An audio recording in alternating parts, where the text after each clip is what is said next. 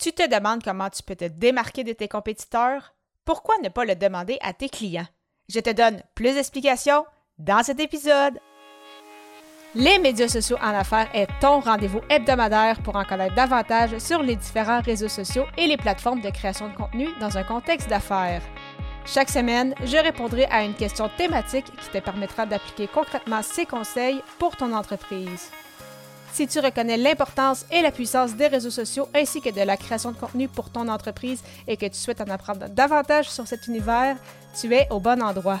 Je suis Amélie Delebel, travailleuse autonome dans le domaine des communications et marketing depuis février 2020. Je travaille avec les réseaux sociaux et dans la création de contenu depuis 2014. Les médias sociaux en affaires est mon deuxième podcast après Athlète Entrepreneur, lancé en janvier 2019. Bienvenue sur mon podcast.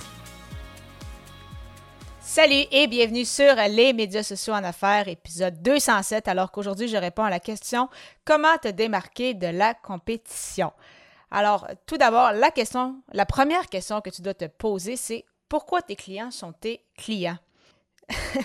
ça peut sembler étrange, mais euh, souvent, c'est ça, on pense que les gens viennent vers nous uniquement pour euh, nos compétences, et ce, peu importe le domaine que tu sois, euh, je veux dire, un, coach ou un consultant, ou peu importe vraiment ton domaine, ton secteur d'activité. Bien évidemment, c'est certain que pour réussir comme entrepreneur ou comme solopreneur, il faut être compétent et démontrer qu'on apporte des résultats. Si on n'a pas les compétences, si on ne peut pas prouver en fait que ben, en travaillant avec nous, avec nos conseils, il y a des bonnes chances d'amélioration et ainsi obtenir des résultats, euh, c'est sûr que ça va être difficile de garder nos clients et de continuer euh, de travailler dans notre, euh, dans notre secteur d'activité. Cependant, qu'est-ce qui te différencie des autres conseillers, coachs ou autres personnes de ton secteur?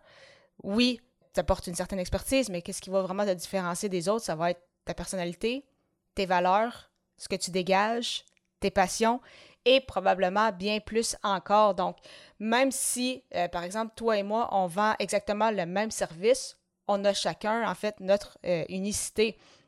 Donc, la question que tu dois te poser, en fait, c'est qu'est-ce qui, te distingue, en fait, peut-être des autres personnes euh, qui offrent les mêmes services que toi dans ton milieu. Donc, euh, de mon côté, je sais que je connecte avec certains de, mes clients pour, euh, bien évidemment, différentes raisons, mais celles qui sont revenues, c'est euh, bien évidemment, ben, l'amour du voyage. Donc, j'aime beaucoup voyager, particulièrement l'Asie. Donc, parfois, euh, ça permet justement de, créer des liens par rapport à ça avec d'autres personnes qui aiment justement euh, les voyages. c'est sûr a mon côté geek aussi qui me fait peut-être ressortir un peu plus que certaines, de dire certains de mes compétiteurs. Et bien évidemment, ma grande passion pour la course à pied. Et c'est d'ailleurs de là qu'est venu mon concept de la route de la conversion également. Et je travaille quand même avec plusieurs entrepreneurs, c'est ça, qui ont eu un passé sportif ou des gens qui mettent quand même au centre euh, de leur vie justement le sport. Parce qu'au final si on veut continuer d'être efficace si on veut continuer de non seulement bien aller physiquement bien aller mentalement et être en mesure justement d'amener peut-être notre entreprise à un autre niveau il faut prendre de soi en premier et ça, ça débute justement par euh, justement une belle hygiène de vie qui inclut justement le sport. Donc, bien, évidemment, quand je parle de euh, course à pied ou que j'aime faire de la course à pied, que j'aime aller au gym, eh bien, c'est certain que ça me permet justement euh, de connecter aussi avec justement des, clients ou des clients potentiels. Donc, là, j'étais expliquant en fait pourquoi c'était important qu'on en sache un peu plus sur toi. Je sais que des fois, ça peut être un frein pour plusieurs.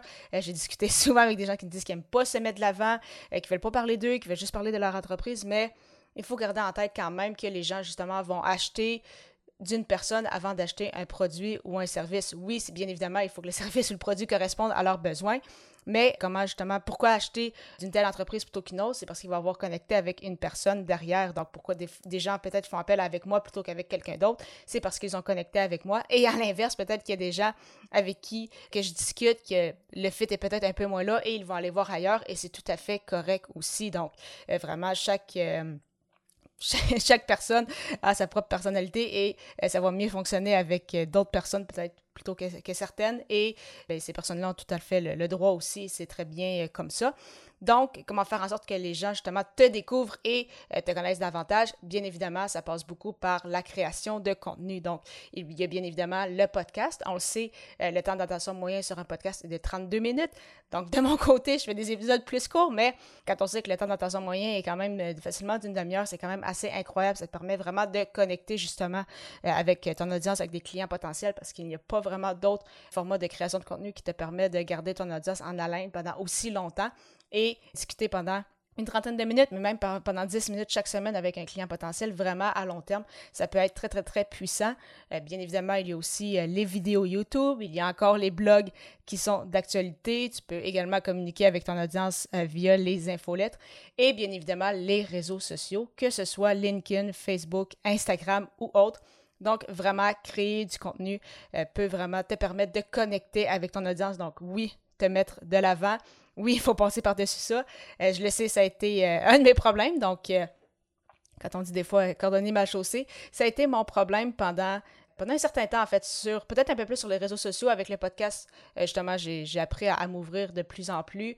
bien évidemment, ça, prend, ça prend du temps aussi quand on est moins habitué. Sur les réseaux sociaux, comme tu le sais dernièrement, je parle beaucoup de LinkedIn, donc vraiment, je m'ouvre de plus en plus sur, sur LinkedIn aussi depuis, depuis mai dernier, en fait. Donc, vraiment, c'est important d'y aller à son rythme, d'y aller graduellement, mais vraiment, plus on va en connaître sur toi, plus les gens vont justement s'associer à toi, vont avoir des points en commun, vont vouloir discuter avec toi, échanger, et ainsi tu auras plus de chances de les convertir parlant justement de ma passion pour la course à pied et de création de contenu, si tu souhaites justement créer du contenu, mais tu as peur de manquer de temps ou de t'épuiser en cours de route parce que tu penses que tu dois en créer chaque jour, sache que ce n'est pas comme ça que je vois les choses. Je sais qu'on peut se servir de la création de contenu comme je te l'ai expliqué dans cet épisode pour bâtir, connecter ainsi que convertir ton audience et cela en y allant à ton rythme. Pour en connaître davantage sur ma route de la conversion, justement, simplement te rendre au amiedelebel.com route pour avoir un plan étape par étape pour bâtir ta stratégie. Au plaisir de te retrouver à l'épisode 208 alors que le sujet sera Quel est ton super pouvoir? À très bientôt!